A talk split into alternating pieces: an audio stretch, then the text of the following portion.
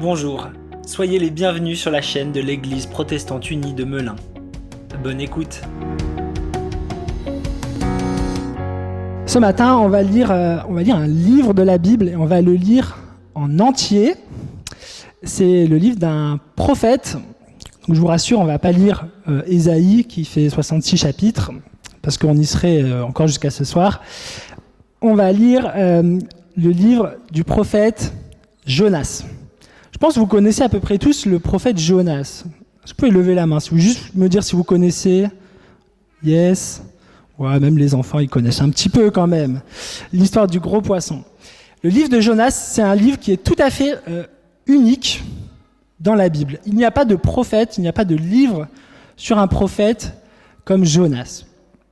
Pourquoi? Parce qu'en général, quand vous lisez le livre d'un prophète, que ce soit les qu'on appelle les prophètes majeurs, comme Ésaïe, comme Jérémie, comme Ézéchiel, ou bien euh, des douze qu'on appelle petits prophètes, dont Jonas, mais aussi Amos, euh, tous les noms bizarres, Habakkuk, Sophonie, etc. En général, on ne s'intéresse pas trop aux prophètes, mais euh, c'est une collection de paroles de Dieu, de c'est des oracles. Et donc, en général, on ne sait pas grand-chose sur le prophète, on ne sait pas d'où il vient, qu'est-ce qu'il fait, mais on a surtout des paroles de Dieu. Le livre de Jonas, il est très différent puisqu'il nous raconte une histoire, l'histoire de ce prophète. Et comme vous allez le voir, ou peut-être vous le savez déjà, Jonas, c'est un prophète quand même euh, assez spécial. Alors, on va lire au début, à partir du chapitre 1, verset 1. La parole de l'Éternel fut adressée à Jonas, fils d'Amitai. Lève-toi, va à Ninive, la grande ville, et crie contre elle, car sa méchanceté est montée jusqu'à moi. Jonas se leva pour s'enfuir à Tarsis, loin de la présence de l'Éternel. Il descendit à Jaffa, il trouva un bateau qui allait à Tarsis. Il paya le prix du transport et s'embarqua pour aller avec les passagers à Tarsis, loin de la présence de l'Éternel. Alors ce Jonas, on sait vraiment pas grand-chose sur lui. Il y a une seule autre mention dans la Bible de Jonas, c'est dans le deuxième livre des rois. On sait que donc il a vécu au temps de Jéroboam, du roi Jéroboam, deuxième du nom, qui était un assez mauvais roi d'ailleurs. Donc on est environ huit siècles avant Jésus. Dieu s'adresse à Jonas pour lui dire va à Ninive parce que leurs mauvaises actions sont montées jusqu'à moi, m'irritent et va leur dire mon jugement et ma colère. Et bien sûr, vous connaissez l'histoire, vous l'avez entendu, Jonas décide d'aller à tout autre endroit. Il n'obéit pas à Dieu. Alors, quelque part, il faut rendre justice à Jonas. On comprend un petit peu pourquoi il n'a pas voulu y aller. Ninive, c'est la capitale du royaume assyrien. Le royaume, enfin de l'empire assyrien. L'empire assyrien, c'est l'empire le plus grand, le plus puissant, et surtout, ce sont en fait les ennemis jurés d'Israël. C'est cet empire qui a envahi Israël, qui a détruit le temple. C'est les gens de cet empire qui ont déporté euh, les Juifs, etc. Donc, on comprend pourquoi il n'y a pas envie d'y aller. Ce serait comme, si vous connaissez le Seigneur des eh bien, quand Frodon doit aller au Mordor. C'est euh, le règne du mal. C'est comme si on demandait à un juif dans les années 30 d'aller à Berlin prophétiser contre cette ville. On comprend qu'il n'ait pas envie d'y aller. Pourtant, c'est la volonté de Dieu. Et donc Jonas va à Tarsis. Il prend un bateau pour aller à Tarsis. Tarsis, on ne sait pas où c'est. Enfin, on ne peut pas dire précisément où c'est, mais on va dire que les experts s'accordent à dire que c'est quelque part en Espagne. Donc, Dieu dit à Jonas d'aller à l'est. Jonas, lui, va, euh, dit, oui, lui, va à l'ouest. Donc, dans le sens opposé. Et d'ailleurs, vous avez entendu la motivation de Jonas. C'est là qu'on se dit qu'il devait vraiment dormir au catéchisme, puisque il veut aller à Tarsis pour aller loin de la présence de l'Éternel.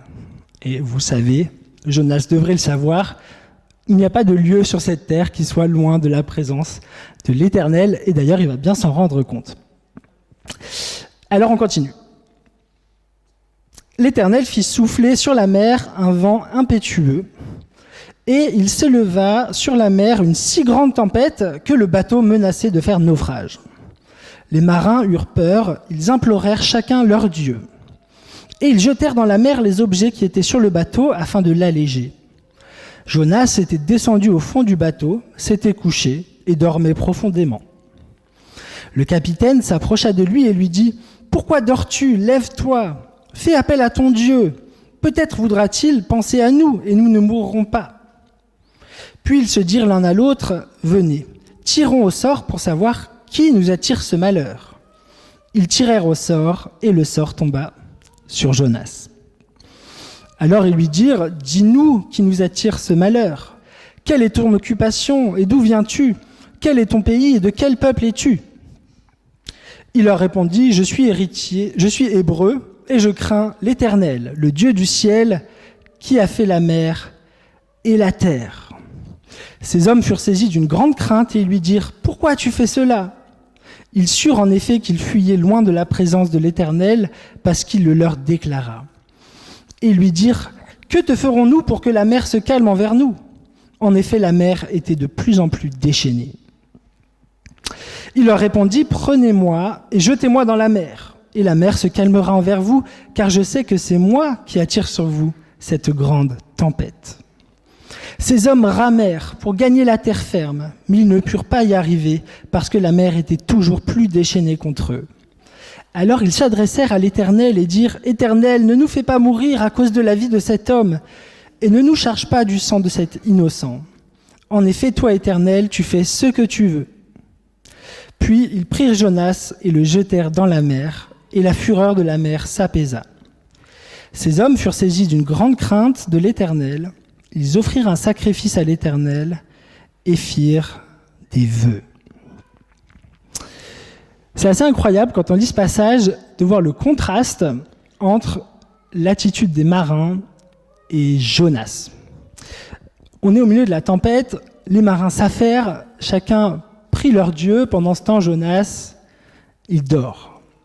Et d'ailleurs ce sont les marins qui ont l'idée de réveiller Jonas pour lui dire peut-être il serait temps de prier ton Dieu. En théorie, ça devrait être l'inverse. Hein. Ça devrait plutôt être le prophète hein, qui, doit dire ça aux autres. Ensuite, ce sont les marins, quand ils vont comprendre, ce sont les marins eux-mêmes qui vont prier l'Éternel pour l'apaiser. Ce n'est même pas Jonas.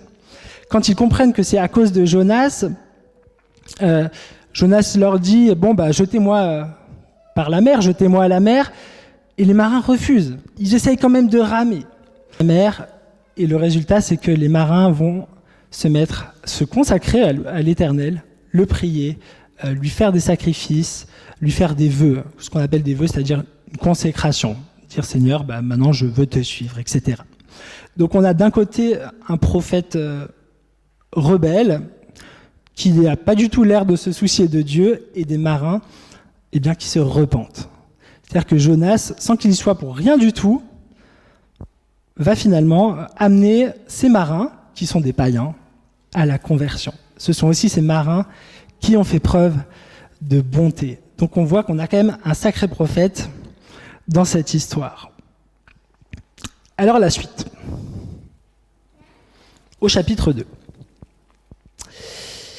L'Éternel fit venir un grand poisson pour avaler Jonas, et Jonas fut trois jours et trois nuits dans le ventre du poisson. Du ventre du poisson, Jonas pria l'Éternel son Dieu en disant, Dans ma détresse, j'ai fait appel à l'Éternel et il m'a répondu. Du milieu du séjour des morts, j'ai appelé au secours et tu as entendu ma voix. Tu m'as jeté dans l'abîme, dans les profondeurs de la mer, et les courants m'ont environné. Toutes tes vagues et tous tes flots sont passés sur moi. Je disais, je suis chassé loin de ton regard, mais je verrai encore ton temple. L'eau m'a couvert jusqu'à m'enlever la vie. L'abîme m'a enveloppé. Les algues s'enroulaient autour de ma tête. Je suis descendu jusqu'aux racines des montagnes.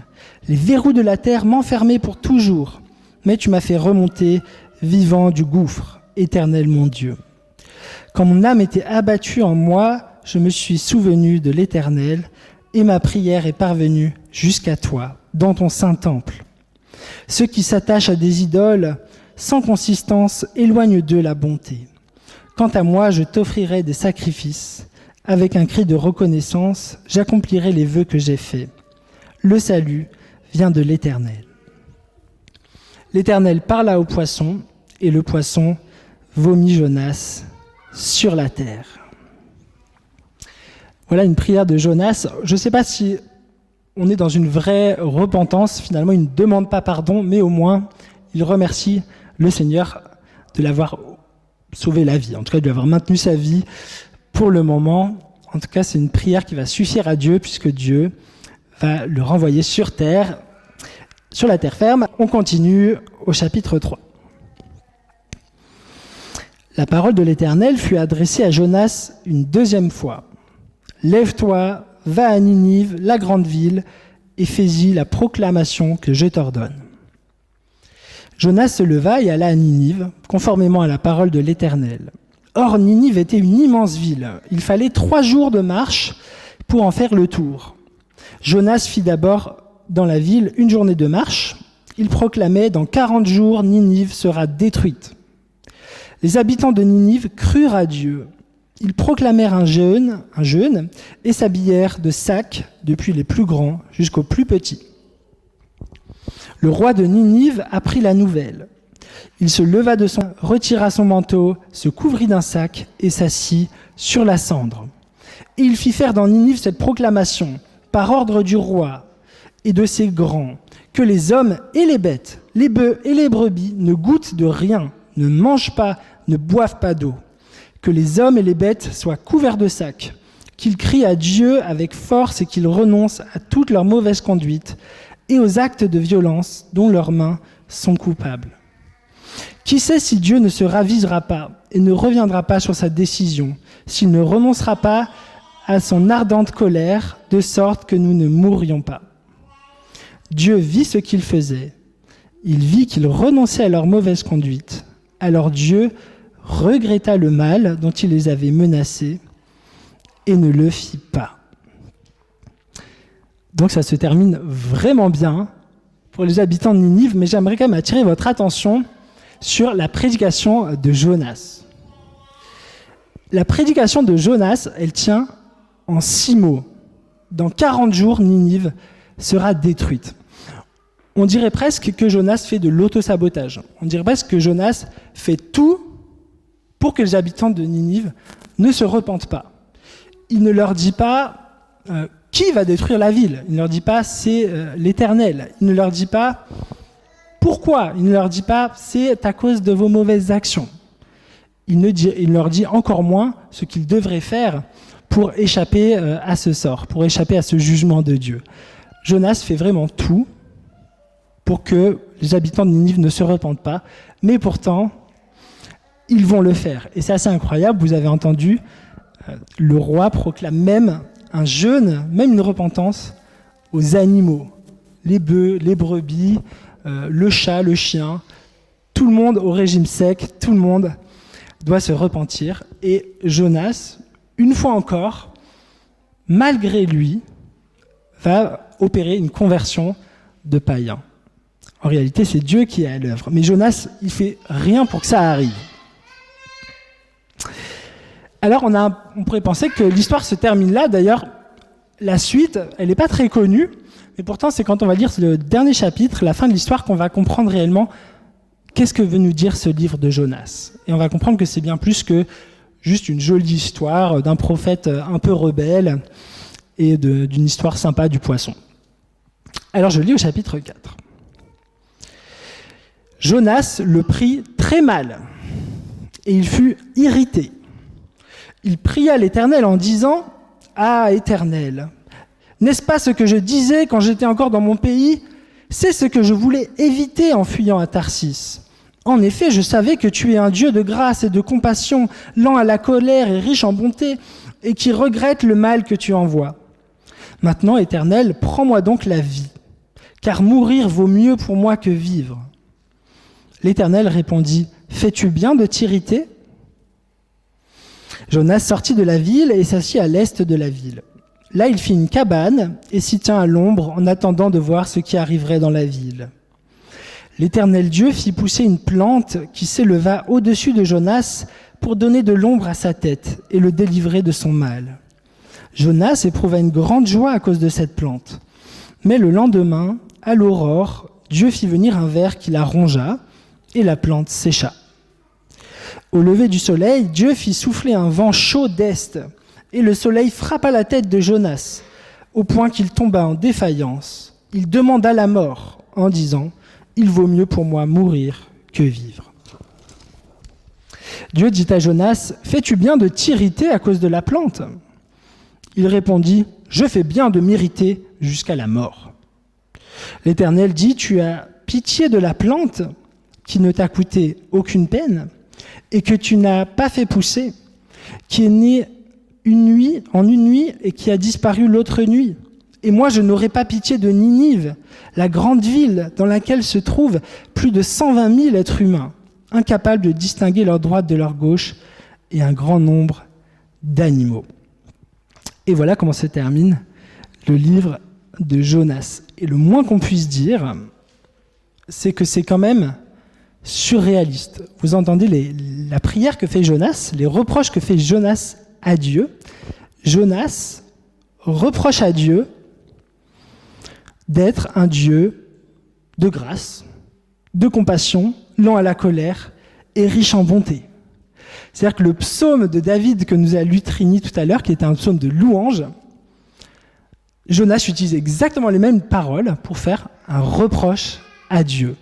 Jonas ne supporte pas, en fait, d'avoir un Dieu d'amour. Et là, on comprend, en fait, quelle était la motivation de Jonas. On comprend pourquoi il n'a pas voulu partir.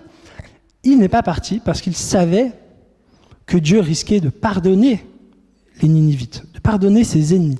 Et ça, Jonas ne voulait pas l'entendre. À tel point qu'il demande deux fois de mourir. C'est pour ça que Dieu va lui faire cette leçon, faire pousser un arbre au-dessus de sa tête qui va lui apporter de l'ombre, le détruire le lendemain. Jonas va encore une fois demander à mourir et, Dieu va lui dire, mais en fait, tu te lamentes pour cette plante et tu ne te lamentes pas pour ces 120 000 êtres humains qui ont échappé à la mort. Alors qu'est-ce qu'on peut tirer pour nous de ce livre de Jonas, de ce qui ressemble quand même à un conte pour enfants. En réalité, avec ce prophète, ce prophète vraiment caricatural, cet anti-prophète qui fait tout ce qu'il ne faut pas faire, euh, qui a un sale caractère, qui est rebelle, qui est désobéissant, finalement, euh, Dieu veut nous montrer quelque part euh, un miroir. Parce que nous sommes tous un petit peu des Jonas. Nous avons tous un petit peu quelque chose de Jonas. La première raison, c'est que lorsque Dieu nous appelle à faire quelque chose, à aller quelque part, assez souvent, il faut le dire, on agit comme Jonas, on va dans la direction opposée. Et c'est vrai que Dieu ne nous appelle pas souvent finalement à des choses faciles. D'ailleurs, un des critères pour savoir si c'est bien l'appel de Dieu qu'on ressent, c'est qu'on n'en a pas envie. Dieu, la plupart du temps, nous demande de faire des choses dont on n'a pas envie il nous demande de prendre, comme dit Jésus, la porte étroite, faire des choix euh, difficiles, de se mettre euh, en danger. Et c'est difficile pour nous d'entendre la voix de Dieu, déjà parce que souvent Dieu nous met en difficulté, mais il nous met en difficulté pour des bonnes raisons. Le deuxième critère, c'est est-ce que c'est pour la justice Est-ce que c'est pour la paix Est-ce que c'est pour la vérité?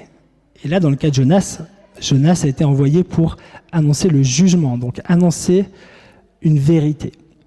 C'est difficile parce que le monde nous dit sans cesse, ce que vous avez forcément déjà entendu, ce qu'on entend dans les Disney, etc. Écoute ton cœur. Écoute ton cœur. Et c'est exactement ce qu'a fait Jonas. Il a écouté son cœur. Et son cœur, il n'avait pas envie d'aller à Ninive. Et si on est un peu honnête avec nous-mêmes, si on écoute notre cœur, eh bien très souvent, notre cœur, même 99% des fois, notre cœur euh, n'est pas le cœur de Dieu.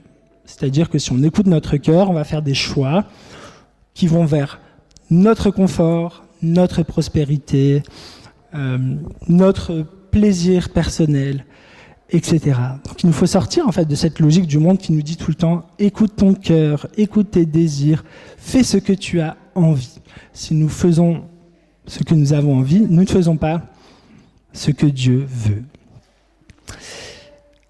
La deuxième chose, la deuxième raison pour laquelle nous ressemblons quand même pas mal à Jonas, c'est que si on réfléchit bien, le pardon de Dieu, on l'aime pas tant que ça. Enfin, on aime beaucoup le pardon de Dieu pour nous-mêmes. On est très heureux de savoir que Dieu est capable de pardonner toutes nos fautes. Mais le pardon de Dieu pour nos ennemis, un petit peu moins quand même. Un petit peu moins. Là encore, si on écoute notre cœur, quand on pense à nos ennemis, on n'a pas tellement envie que Dieu euh, les pardonne. On n'a pas tellement envie que Dieu euh, efface l'ardoise. On a envie que Dieu les punisse. On a envie que Dieu leur fasse du mal. On a envie que Dieu rende œil pour œil, dent pour dent. On a envie que Dieu les fasse payer. Ça, ça c'est notre cœur humain. Si on écoute notre cœur, encore une fois, on ne veut pas le pardon de nos ennemis. Exactement comme Jonas. Jonas, il fait beaucoup penser à un type de personnage qu'on trouve dans les évangiles, dans l'histoire de Jésus, c'est les pharisiens. Les pharisiens, ils ont un cœur fermé. Les pharisiens, ils aiment Dieu. Tout comme Jonas, il aime Dieu. Il est fier de faire partie de son peuple. Mais les pharisiens ne supportaient pas une chose, et c'est pour ça qu'ils ont voulu mettre Jésus à mort. Ils ne supportaient pas que Jésus aille vers les pécheurs. Ils ne supportaient pas que Jésus aille vers eh bien, les prostituées, etc., qu'il aille vers les païens pour les accueillir et pour leur offrir une vie nouvelle. Jonas, il est comme ce, ce frère aîné. Vous savez, dans le fils prodigue, il y a le frère qui, qui part et qui, qui, dilapide la fortune, qui revient et que Dieu accueille. Jonas, il est comme le frère aîné qui a tout fait bien, qui est resté fidèle à Dieu et qui ne supporte pas, qui ne supporte pas que son père accueille son frère qui a, désobéi, qui a péché, qui a fait toutes sortes de mauvaises choses. Le jugement de Dieu, comment vous dire? Dieu a envoyé Jonas pour juger Ninive. Quand on dit que Dieu pardonne, il faut bien comprendre que Dieu n'a pas excusé le mal des Ninivites. Dieu n'a pas excusé le mal des Ninivites. Si Dieu pardonne nos ennemis, il ne justifie pas leur mal. Ça, c'est une chose importante à comprendre. Nous pouvons avoir un jugement envers nos ennemis. Nous pouvons euh, juger euh, le mal lorsqu'il est commis. Mais nous ne devons pas le juger comme le fait Jonas, c'est-à-dire avec un cœur fermé. Il y avait un théologien américain qui s'appelait Francis Schaeffer qui a dit cette phrase qui a beaucoup marqué, qui m'a beaucoup marqué. Je vous l'ai dit de mémoire. Il dit quand un chrétien juge quelqu'un, il doit le faire avec les larmes aux yeux. Jonas a jugé les Ninivites. Il a dit le mal qu'il avait fait, mais il l'a fait avec un cœur fermé. Lorsque, lorsque Dieu juge le mal, lorsque Dieu euh, dit quel est notre péché, il le fait avec les larmes aux yeux. Parce que Dieu n'a aucune envie de nous punir, Dieu n'a aucune envie de nous condamner, et Dieu se désole de notre désobéissance, il se désole de notre mal, il se désole de notre idolâtrie. Jonas, c'est vraiment un contre-exemple pour nous. Lorsque nous jugeons, lorsque nous avons des ennemis, nous devons en fait pleurer sur eux nous désoler de leur mal et non pas les juger avec un cœur fermé. Et quelque part, nous aimons juger nos ennemis. Nous aimons juger les gens qui ne sont pas comme nous. Parce que ça nous fait nous sentir bien, ça nous fait nous sentir grands. Voilà le contre-exemple de Jonas. Et la chose avec laquelle je vais conclure, c'est que cette histoire de Jonas, c'est une annonce, huit siècles avant, quelque part, il y a quelque chose de prophétique pour nous annoncer Jésus-Christ. Et d'ailleurs, Jésus va parler de Jonas. Il en parle en Matthieu 12, suite à une question des pharisiens, justement. quelques spécialistes de la loi et des pharisiens prirent la parole et dirent à Jésus donc, Maître, nous voudrions voir un signe miraculeux de ta part.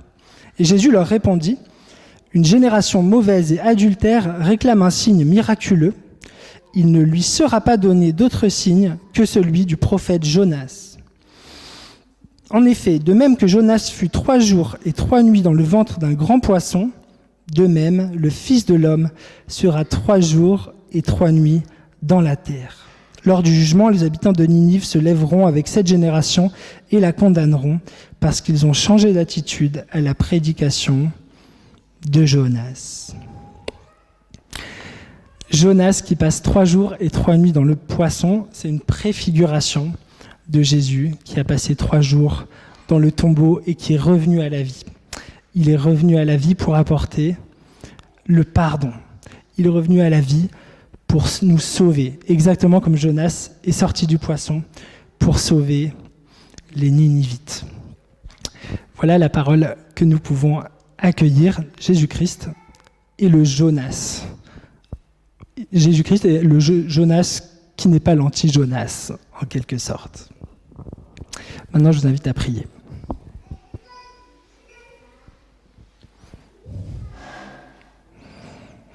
Seigneur, nous reconnaissons que nous sommes un petit peu, voire beaucoup, des Jonas. Nous savons euh, parfaitement entendre quelle est ta volonté pour nous. Nous savons parfaitement entendre lorsque tu nous dis d'aller œuvrer pour la justice, lorsque tu nous dis d'aller œuvrer pour la vérité et pour la paix. Et bien souvent, notre réaction, c'est de fuir loin de ta présence. Oh, nous ne prenons pas un bateau pour fuir au loin, mais nous fuyons loin de la prière, nous fuyons loin de l'Église, loin de la... Nous te chassons de nos pensées. Seigneur, nous voulons euh, écouter cet exemple de Jonas pour être bien différents. Oui, Seigneur, euh, te demandons de changer notre cœur de pierre qui nous fait juger, mépriser nos ennemis, qui nous fait leur souhaiter du mal, pour que tu nous donnes un cœur semblable au tien, semblable à celui de ton Fils Jésus-Christ, qui ne regarde pas ses ennemis, qui ne regarde pas les pécheurs avec dureté, mais qui le regarde avec les larmes aux yeux. Seigneur, notre monde a besoin de prophètes, mais pas de prophètes comme Jonas, de prophètes qui aiment ceux qui dénoncent. Oui, Seigneur, nous t'aimons. Viens changer nos cœurs par ton esprit. Dans le nom de ton Fils Jésus-Christ. Amen.